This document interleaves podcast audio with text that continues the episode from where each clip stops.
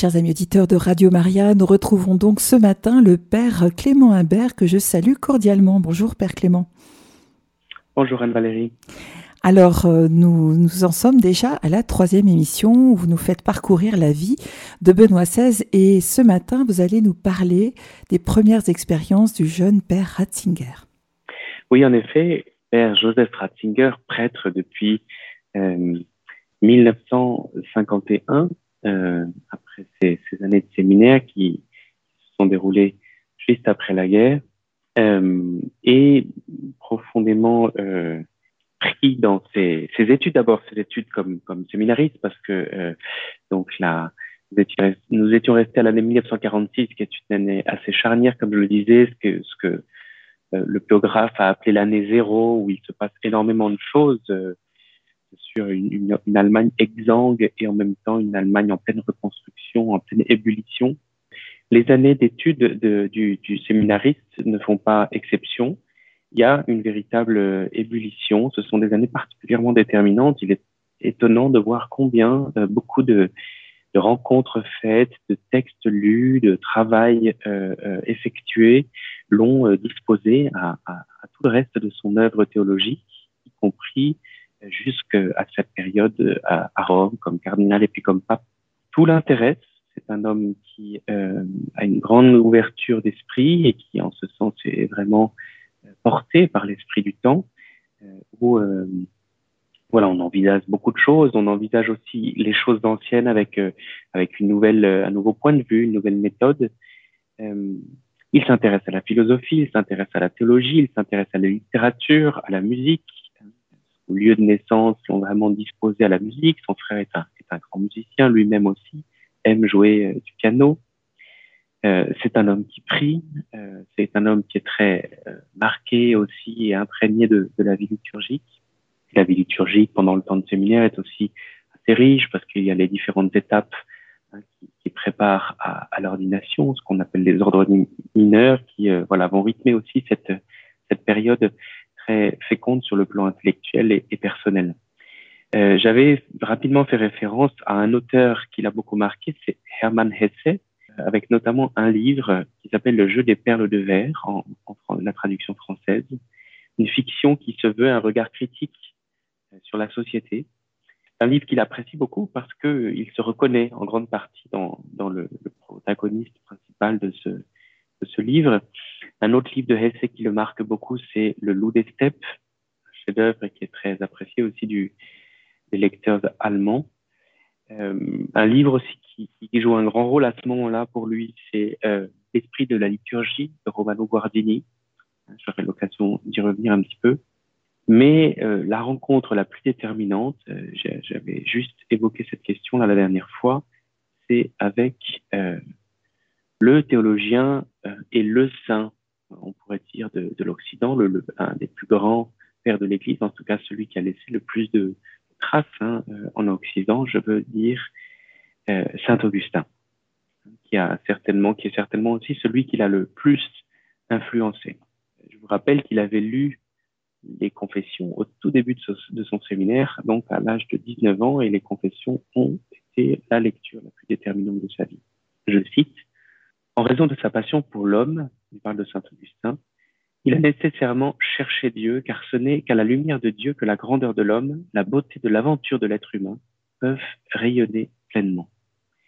il est marqué euh, chez Saint Augustin tout d'abord par sa passion pour la vérité. Sa passion pour la vérité, qui d'ailleurs a commencé avant qu'il ne rencontre le Christ, mais ne s'est pas arrêté avec sa rencontre avec le Christ. Je cite euh, Ratzinger parlant de Saint Augustin. La foi dans le Christ n'a pas mis fin à sa philosophie et à son courage intellectuel, elle l'a au contraire poussé à continuer de sonder les profondeurs de l'humanité et à aider les autres à bien vivre et à, élaborer cet art qu'est la vie.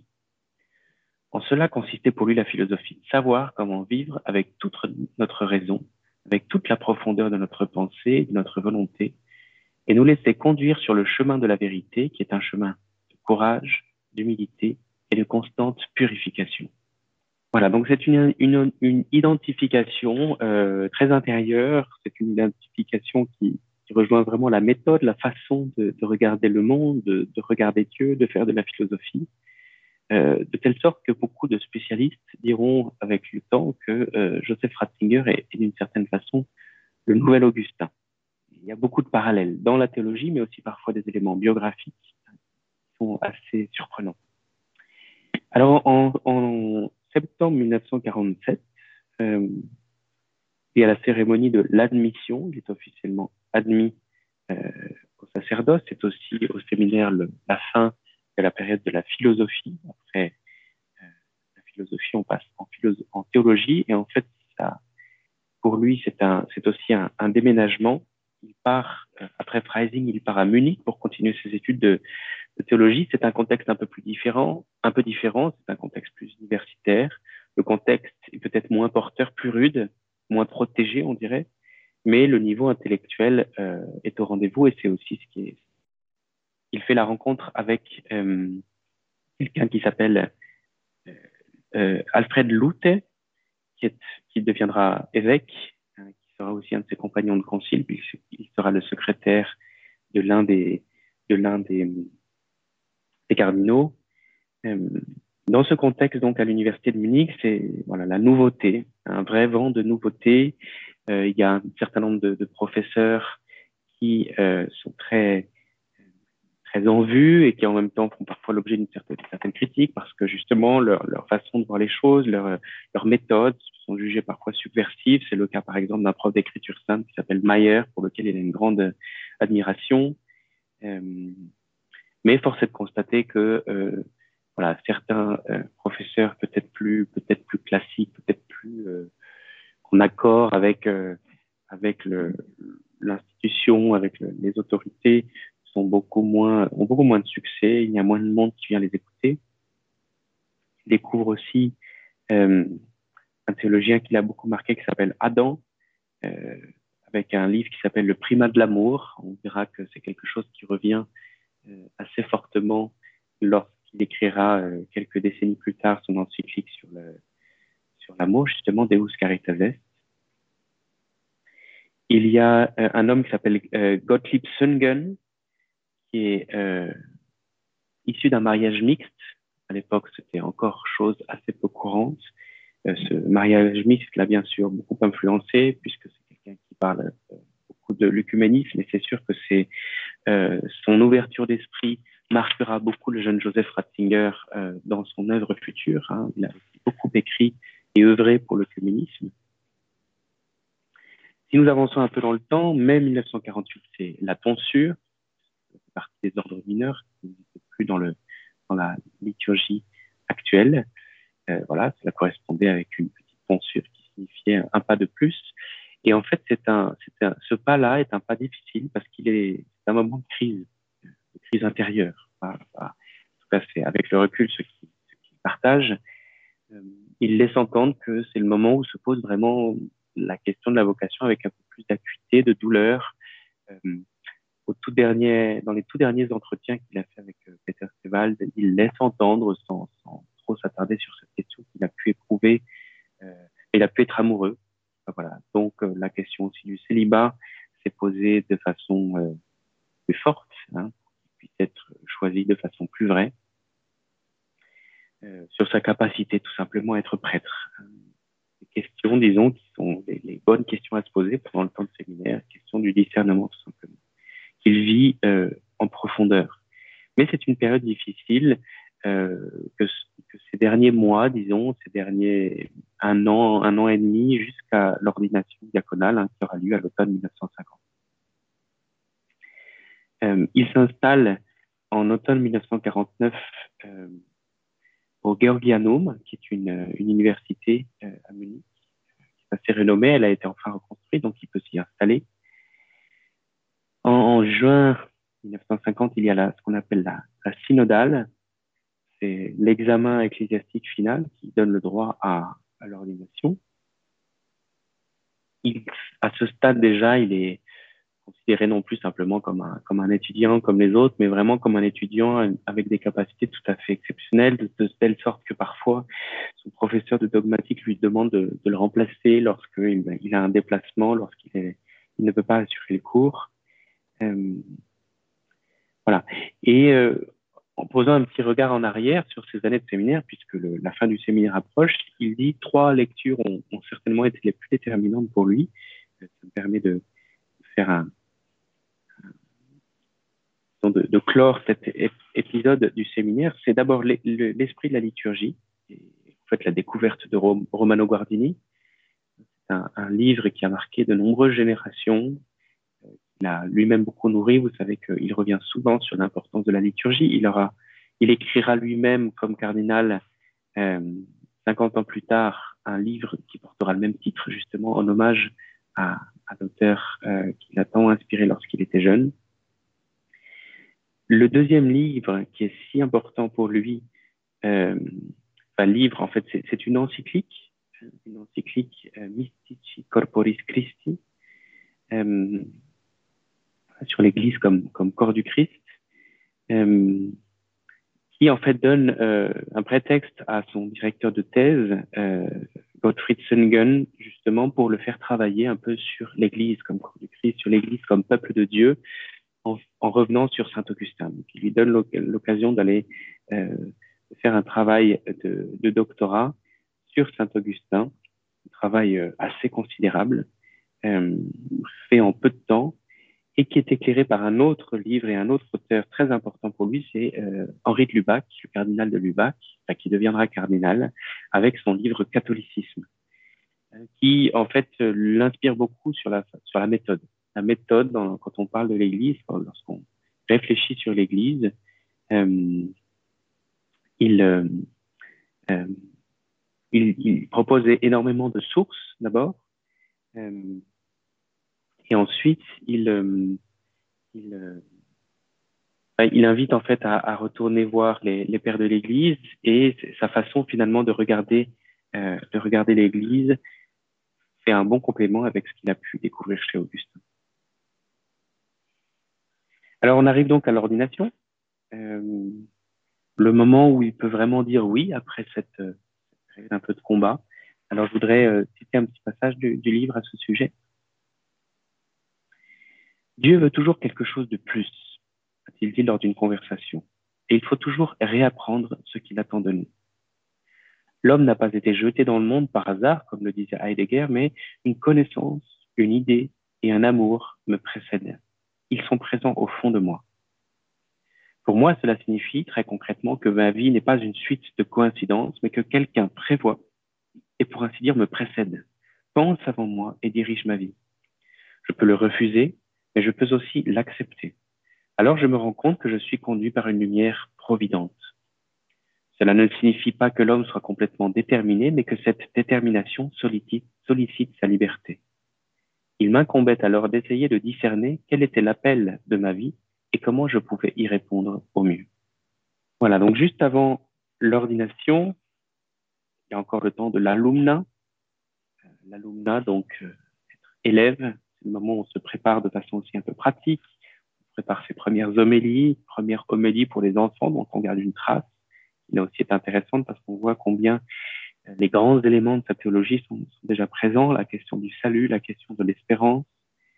Euh, et puis arrive effectivement l'ordination sacerdotale le 29 juin 1951 à Freising avec 43 autres candidats. Il fait partie, pour ainsi dire, de la première fournée d'après-guerre. C'est peut-être aussi pour cela qu'il y en a autant. Hein, vous savez qu'il a été ordonné en même temps que son frère, qui pourtant était de, de deux ans ou trois ans son aîné simplement parce que tout s'est arrêté pendant, les, années de la guerre. Euh, avec ce sentiment que euh, je suis ordonné non pas parce que j'en suis capable, hein, mais cette capacité vient de Dieu. C'est quelque chose qu'il euh, il a des, très très belles phrases sur cette période de son ordination, des très beaux souvenirs. Je le savais, en cette heure, c'est le Seigneur lui-même qui s'adresse à moi. Il m'appelle ami. Il m'accueille dans le cercle du cénacle, dans le cercle de ceux qu'il connaît intimement et qui en viennent ainsi à le connaître d'une manière plus intime.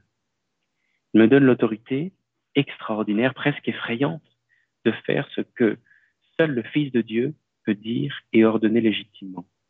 Je pardonne vos péchés. Il me donne le mandat de prononcer une parole avec son jeu, une parole qui est en même temps une action qui change quelque chose au plus profond de l'être. l'amitié qu'il m'offre signifie que je dois chercher de mon côté à le reconnaître de plus en plus dans les Écritures, les sacrements, la prière, la communion des saints, dans les personnes qui viennent à moi et qu'il m'envoie. Voilà, donc souvenir très émouvant de cette, de cette ordination et, et des festivités qui suivent. Une réception digne de ce nom euh, pour euh, les trois enfants de Traunstein, de sa ville natale. Donc il y a son frère et puis il y a encore un, autre jeune homme. Ils sont accueillis par le, curé qui, euh, qui, les a suivis durant toutes ces années.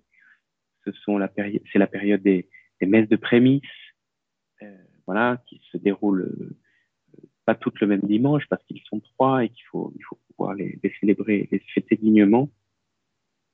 Un grand banquet, une, procession, des bénédictions nombreuses. Euh, qui touche profondément le jeune Joseph, le jeune père Joseph Ratzinger, qui euh, découvre combien la foi des gens simples est aussi ce qui, porte, ce qui porte un prêtre. Donc lui, le grand théologien, est en même temps euh, très heureux d'être au contact de ces gens-là, de pouvoir donner sa bénédiction, de, de, comprendre au fond ce que le ce sens de la foi euh, de tous les chrétiens et donc aussi des gens simples euh, apporte aux, penseurs de la foi, éclaire les penseurs de la foi, guide parfois aussi les penseurs de la foi. En tout cas, c'est comme ça que lui euh, vit sa façon, sa théologie, la théologie.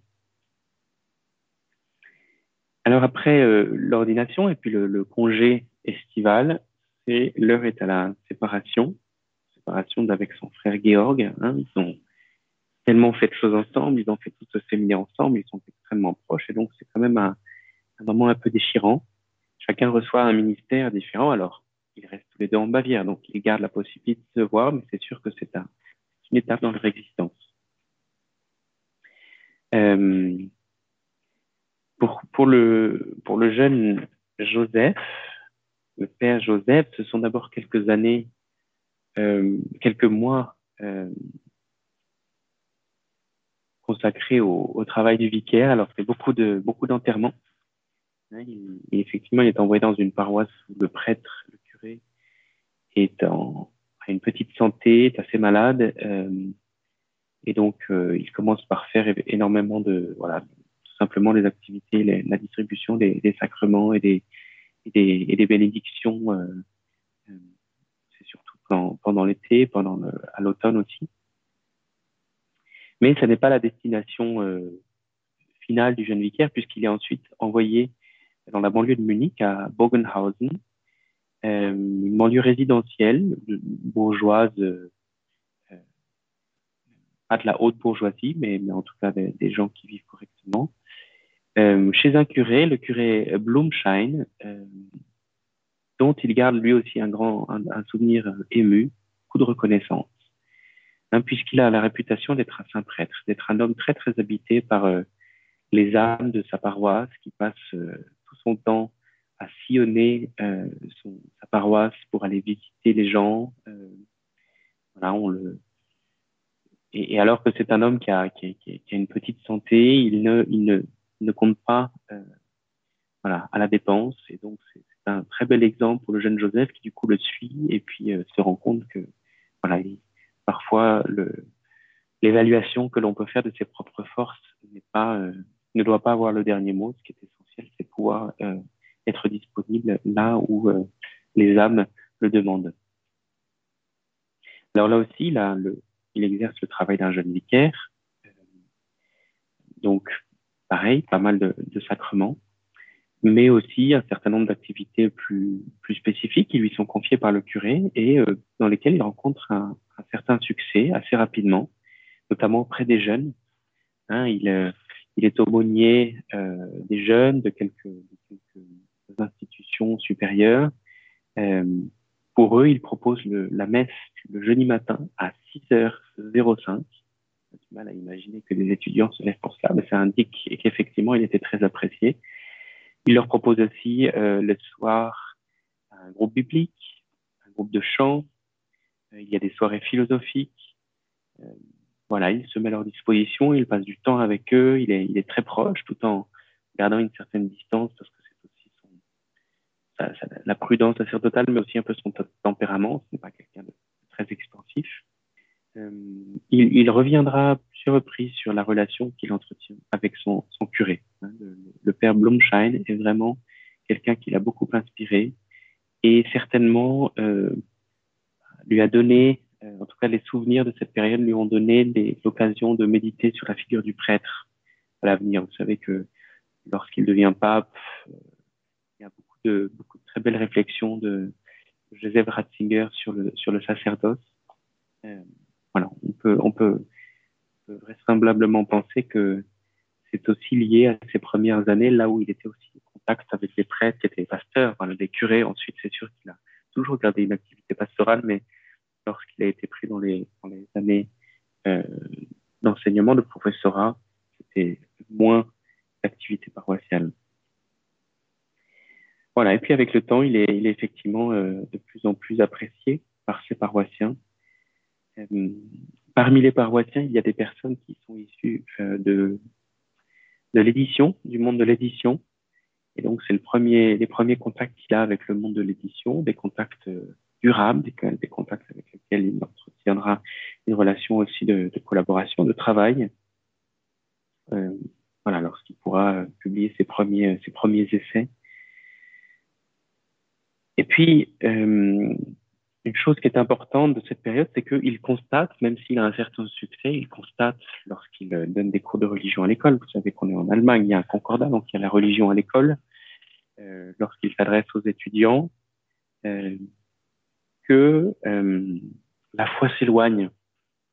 La foi s'éloigne du cœur des, du cœur de, du cœur des hommes ou de, de la vie quotidienne. Hein, C'est-à-dire qu'il y a un, un, matérialisme, un athéisme pratique met en place aussi avec euh, peut-être avec le retour d'un certain confort, puisque dans les années 50, l'Allemagne se, se, redresse sur le plan économique. Euh, voilà, et, c'est un constat qui, travaille, qui, donnera lieu à, des réflexions euh, par la suite, à des articles, etc., enfin, qui, qui influenceront beaucoup son, son travail, notamment ses réflexions au moment du Concile Vatican II. Je vous cite un, petit passage. J'ai vécu cette situation de manière très dramatique, notamment dans les cours d'éducation religieuse. Vous avez devant vous 40 garçons et filles qui sont en quelque sorte déjà éduqués, et vous savez qu'ils entendent à la maison le contraire de ce que vous leur dites. On avait l'impression que, d'une certaine manière, l'Église et la foi étaient toujours présentes sur le plan institutionnel, mais que le monde réel s'en était déjà largement éloigné. Donc ça c'est évident que euh, ces choses-là ces, constats de jeunesse influenceront beaucoup euh, son, développement euh, théologique, ses intuitions ultérieures. Je vous, propose de, marquer une petite pause en, écoutant justement un extrait des, confessions de Saint-Augustin, vous savez que c'est un texte qui a été beaucoup lu, beaucoup commenté, suscite euh, toujours beaucoup d'enthousiasme jusqu'à nos jours, pas simplement chez les, chrétiens, justement parce que c'est euh, Augustin qui livre son expérience intérieure, qui parle à la première personne. Euh, c'est au carrefour de la philosophie, de la psychologie, de la théologie, de la morale. Et donc, effectivement, ce texte, qui est en plus remarquablement écrit, a, fasciné des générations et des générations de penseurs, mais aussi d'acteurs. Et en fait, euh, vous le savez peut-être, euh, plusieurs acteurs se sont livrés à la, à la lecture, à des lectures publiques des confessions de Saint-Augustin, dont euh, Gérard Depardieu, il y a quelques années, euh, à Paris. Et donc, un, un, extrait de ces, de, ces, de ces confessions lu par, lu par Gérard Depardieu. Comme ça, ça vous permet aussi de percevoir le ton Saint-Augustin et de comprendre ce qui peut-être a, a enthousiasmé le jeune Joseph Ratzinger lorsqu'il est tombé sur ce livre.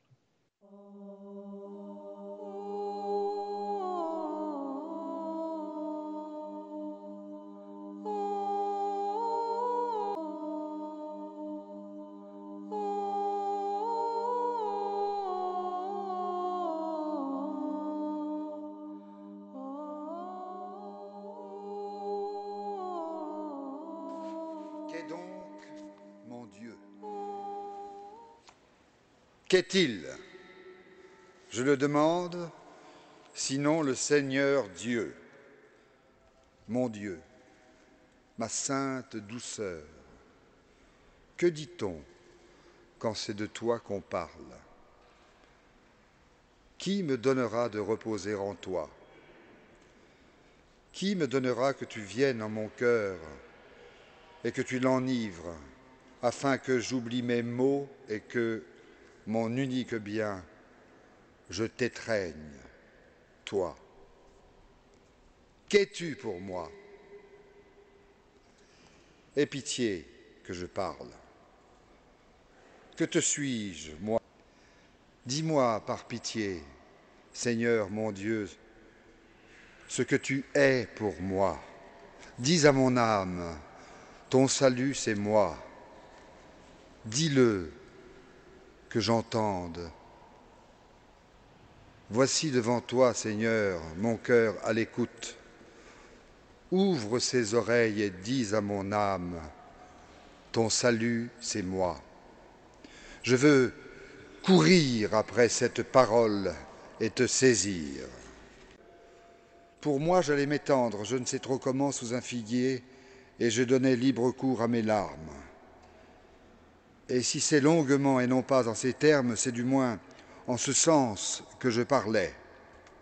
Et toi, Seigneur, jusques à quand? Jusques à quand, Seigneur, seras-tu irrité? Jusqu'à la fin? Ne garde pas le souvenir de nos iniquités, car je sentais qu'elle me retenait encore, et je poussais des cris appelant la pitié. Encore combien de temps? Combien de temps? Sera-ce demain? Et encore demain? Pourquoi pas tout de suite? Pourquoi ne pas en finir sur l'heure? Gardez-vous des querelles et des jalousies Revêtez-vous de notre Seigneur Jésus-Christ et ne vous faites pas pourvoyeur de la chair dans ses convoitises. Je ne voulus plus en dire davantage. Je n'en avais plus besoin. Ce verset à peine achevé, il se répandit dans mon cœur comme une lumière apaisante, et toutes les ténèbres de mon doute se dissipèrent. Et cependant que nous parlions et aspirions à cette sagesse-là, voici que nous y avons touché un peu dans un total coup de cœur. Ce fut le temps d'un soupir. Nous avons laissé là les prémices de l'esprit et nous sommes revenus au bruissement de notre bouche. Que ce ne soit pas mes ténèbres qui te parlent, j'ai coulé de ce côté-là et ce fut pour moi l'obscurité. Mais de là, même de là, j'en vins à t'aimer passionnément. J'ai erré et je me suis souvenu de toi.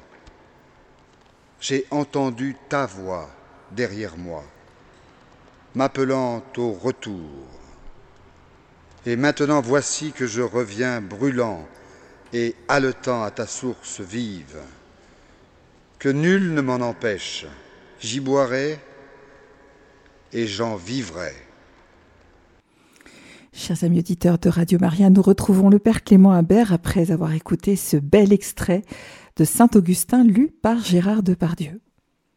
Nous arrivons donc euh, à l'année 1952, une année euh, la rentrée, disons, 52, euh, la rentrée universitaire 52-53, puisque le 1er euh, octobre 1952, le jeune Joseph Ratzinger reçoit une nouvelle mission puisqu'il est chargé de cours au séminaire. Voilà, il s'en est éloigné quelque temps, il y revient. C'est une période, bien entendu, qui là aussi influencera cette, toutes ces réflexions ultérieures sur la, la figure du sacerdoce, puisque déjà tout jeune prêtre, il est amené à s'occuper de, candidats au sacerdoce, de, leur faire désirer finalement cette belle perspective de, l'ordination, du, ministère, du don aux âmes. Et effectivement, il, il est un, un professeur apprécié euh, il est bien sûr triste de quitter la pastorale parce que, comme je vous le disais, ça a été des périodes, une période très instructive pour lui. Il a été apprécié, il était attaché aussi à, aussi bien à son curé qu'à ses paroissiens. Mais il a en même temps conscience que euh, cette demande correspond aussi à ce qu'il est, correspond vraiment à l'appel euh, fondamental que Dieu lui a adressé, à savoir enseigner il a, cette conscience-là. Il avait déjà cette conscience-là au séminaire. Nous l'avions euh, signalé. Euh, au fond, la première certitude qu'il avait, c'est la certitude de devoir enseigner. Et il a compris que pour pouvoir enseigner la théologie, euh, il fallait être prêtre. On ne pouvait pas en faire justement un, métier au risque de, refroidir la flamme ou de le, faire quelque chose qui soit une matière parmi d'autres il avait, lui, en tout cas, conscience. C'est comme ça qu'il a développé, disons, euh, sa, sa, vocation sacerdotale, qu'il l'a compris à travers l'enseignement. De fait, les prêtres sont appelés à enseigner, mais ils sont aussi appelés à gouverner et à sanctifier. Donc le chemin intérieur s'est fait par ce biais-là. Il est quand même euh, toujours euh, lié à la pastorale, puisqu'il est invité à rendre des services euh, à droite à gauche. Il continue à enseigner la religion à l'école, en plus des cours au séminaire. Il est aussi euh, aumônier étudiant, euh, notamment dans une, faculté de brasseurs et, et agriculteurs. Euh, c'est une période assez stimulante puisqu'il continue à faire pas mal de rencontres. Maintenant qu'il est professeur, il, peut se déplacer aussi pour telle ou telle rencontre. Il fait la connaissance notamment d'une personne très importante hein, qui devient un ami, mais aussi un, véritable modèle, c'est Hans Urs von Balthasar, euh, qui, est, en Suisse, à, Lucerne. Il voyage aussi à, à, Paris en 1954 pour un grand congrès dogmatique sur Saint-Augustin, donc euh, il devient un peu un, expert en, la matière. C'est une très belle découverte aussi pour lui de Paris. Lorsqu'il euh, revisitera Paris 50 euh, ans plus tard, euh, il en parlera euh, avec, une certaine émotion euh, lors de ses différentes interventions. Après être simplement professeur au séminaire, il devient professeur à l'université, professeur de dogmatique à l'université de Munich. Et en fait, immédiatement, ses cours rencontrent un immense succès il est très apprécié par, euh, d'abord, il parle, euh, si vous avez l'occasion d'écouter des enregistrements de lui, euh, soit en allemand, soit en français, parce qu'il parle très bien français. J'ai réécouté récemment, par exemple, euh, tous ses discours, homélies, etc., qu'il a fait lorsqu'il est venu euh, lors de sa dernière visite à Paris, notamment le discours au Bernardin, etc. Il, il a vraiment un, un, ton de voix qui est très agréable à écouter même si sa voix est une voix assez faible et qu'il a lui-même euh, souvent euh, déploré cela. Mais euh, c'est très doux, c'est très articulé, et puis très, pédagogique, c'est-à-dire qu'on le, suit volontiers. Il touche par sa simplicité. Voilà, c'est quelqu'un qui est qui n'est pas euh, sur un piédestal, comme on pourrait parfois se, lesquels pourraient se, réfugier les professeurs les textes de Ratzinger sont remplis, je, je, cite un, petit passage de livre, les textes de Ratzinger sont remplis d'un enthousiasme qui captive irré irrésistiblement le lecteur et l'auditeur, notamment grâce à une musicalité palpable jusque dans le choix des mots et la formulation des phrases. Elmar Gruber, qui deviendra plus tard lui-même un écrivain à succès, parle d'un langage totalement nouveau et d'une manière jusqu'alors inconnue d'interpréter la Bible déjà reconnaissable aux premières communications de Joseph Ratzinger. Il parlait de façon libre et détachée, il ne se trompait ni ne se répétait jamais. On pouvait prendre des notes et à la fin, on avait en, main un texte rigoureusement structuré. Alors à cette époque, on classe euh, Joseph Ratzinger comme un progressiste, même si au fond, euh, il échappe d'une certaine façon aux, catégories parce que tout en étant progressiste, euh, il, parle sans cesse de, la liturgie. L'esprit de la liturgie, comme je vous l'ai dit, était un livre qu'il a, qu'il a beaucoup influencé. Euh, il, euh, célèbre, euh, il n'envisage pas de, de, des séminaires qu'il organise, par exemple, pour ses étudiants, etc. Il n'envisage pas de ne pas le commencer par la célébration de la messe. Euh, donc, ça n'est pas forcément le, le progressisme tel qu'on pourrait le, en tout cas le, considérer aujourd'hui. Au fond, il est, euh, il, est, il est unique, il est inclassable. Ce qui était spécial et complètement nouveau dans son discours, c'était l'utilisation fascinante d'images, de signes et de symboles par lesquels il nous introduisait beaucoup plus profondément dans le mystère de Dieu que par des définitions rationnelles. Je continue à citer Gruber. La pensée méditative et réflexive, intelligence émotionnelle, est la force grâce à laquelle il a pu inspirer ses auditeurs, tandis que son sens rationnel, combiné à son don du langage, suscitait une admiration sans réserve. Il s'agit d'un sermon, d'une méditation ou d'une conférence, on le quittait toujours intérieurement touché, enthousiaste et réconforté, attendant avec impatience la prochaine rencontre. Des paroles assez élogieuses pour un, professeur qui euh, euh, n'a pas encore 40 ans. Alors, il est euh, invité à faire le, le, le, pas de plus pour, euh, voilà, pour officialiser sa, son poste de professeur c'est la thèse d'habilitation au professorat, donc pour obtenir une chaire universitaire. Euh, c'est une épreuve, c'est une première vraie épreuve sur le plan euh, personnel, euh, puisque euh, voilà, il a, il a un, un directeur de, de, thèse qui est en fait euh, un peu en conflit avec l'autre dogmaticien de l'université, donc le professeur Schmaus, qui était d'ailleurs son professeur, trouve beaucoup à redire sur euh, le travail de Joseph Ratzinger, qui lui a été euh, commandé et accompagné par Gottfried Söllgen. Donc, c'est un petit peu aussi une, une, prise de bec entre les, entre les deux têtes de l'université, à tel point que, final, au, lors de la confrontation finale, Joseph Ratzinger passe même un peu au second plan. Mais en tout cas, c'est l'occasion pour lui de euh, d'entrer en contact avec un autre grand personnage de son parcours intellectuel, c'est Saint Bonaventure. Euh, avec là aussi le, son thème de prédilection, la question de l'Église, la question euh, du salut, la question du temps, hein, de l'histoire, en fait la théologie de l'histoire. C'est l'occasion pour lui de s'intéresser un grand théologien euh, médiéval qui a été énormément utilisé, repris, commenté. Euh, c'est Joachim de Flore, qui n'est pas un saint justement parce que euh, voilà, il y a quelque chose dans, dans, dans sa théologie qui, tout en étant extrêmement intéressante et stimulante, n'est pas tout à fait juste, qui a donné lieu, qui a été reprise, récupérée par d'autres personnes par la suite pour en faire, pour le coup, de, véritables hérésies. Et donc, en fait, ce qui lui est proposé, c'est de travailler Saint Bonaventure pour justement reproposer une théologie de l'histoire qui soit euh, véritablement catholique. Alors le professeur Schmaus le, trouve trop moderniste, le trouve trop sentimentaliste, donc il rejette une partie de son travail. C'est un travail colossal, hein, 700 pages euh, sur le docteur séraphique. Euh, et justement la façon dont il répond à Joachim de Flore.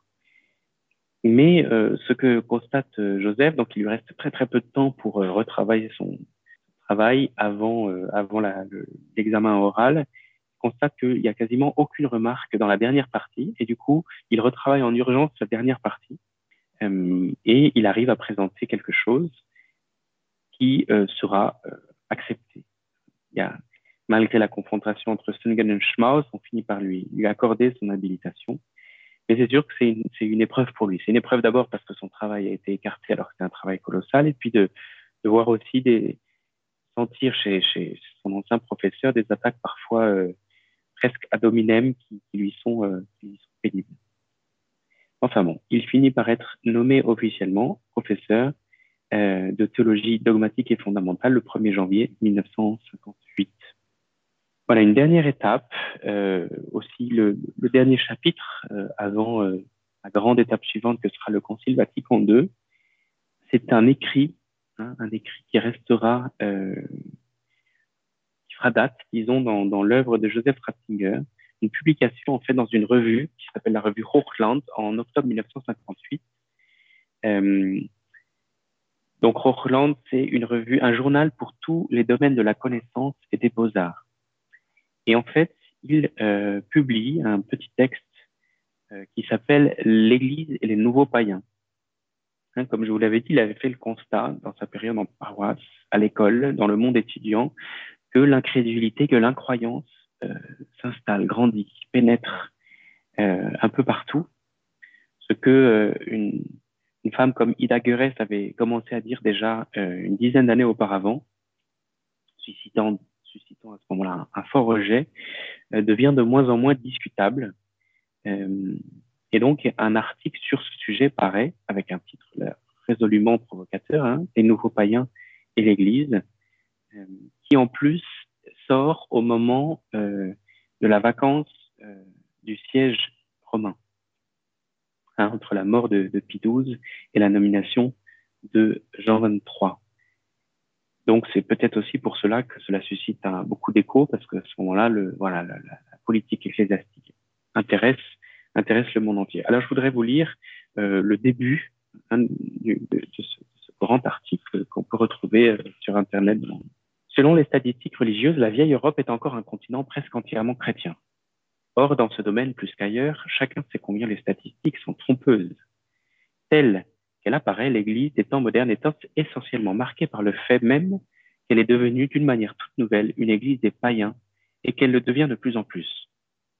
Non pas, comme ce fut le cas jadis, une Église composée de païens devenus chrétiens, mais une Église de païens qui, s'ils se nomment encore chrétiens, sont en vérité devenus des païens.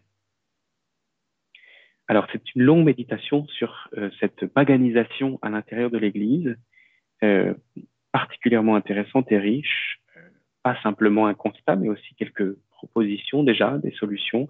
Un, un, un mot qui, émerge à ce moment-là et qu'il reprendra très souvent, c'est le mot démondanisation, hein, un, un, néologisme pour parler de l'appel au dépouillement, dépouiller des structures qui parfois prennent trop de place, redevenir une véritable église des croyants, il faut qu'à nouveau il devienne clair que les sacrements sans la foi sont dépourvus de sens et l'Église devra ici, progressivement et avec beaucoup de prudence, renoncer à un rayon d'action qui ne fait en définitive que la tromper elle-même et tromper les hommes. Voilà, vous comprenez aussi que le ton a pu, faire jaser. C'est sûr que c'est un tout jeune théologien qui parle, mais cet article reçoit un écho très large il y a beaucoup de réactions, parfois enthousiastes, parfois indignées, euh, qui aura bien sûr un, rôle hein, dans sa décision d'accepter un, nouveau poste. Hein, c'est une nouvelle étape dans sa vie puisque le 11 avril euh, 1959, il déménagera à Bonn où il reçoit une chaire euh, de, dogmatique, voilà, dans laquelle il passera les prochaines années. Et bien entendu aussi, cet article euh, fait que Joseph Ratzinger devient quelqu'un de connu, un personnage public, un personnage d'église publique et certainement euh, joue un rôle dans euh, le fait que petit à petit, on, écoute sa voix euh, lorsqu'on commence à parler des, des, grandes questions liées à l'église et c'est bien sûr ce qui se passera euh, lorsqu'il sera invité à participer comme expert théologique au Concile Vatican II, ce dont nous parlerons la prochaine fois. Merci beaucoup, euh, Père Clément Imbert. Vous nous mettez en appétit. On, aimerait vous entendre euh, encore davantage sur ce texte parce qu'il semble qu'il a des accents prophétiques. En tout cas, un immense merci et puis on se réjouit déjà de vous retrouver le mois prochain. Merci beaucoup.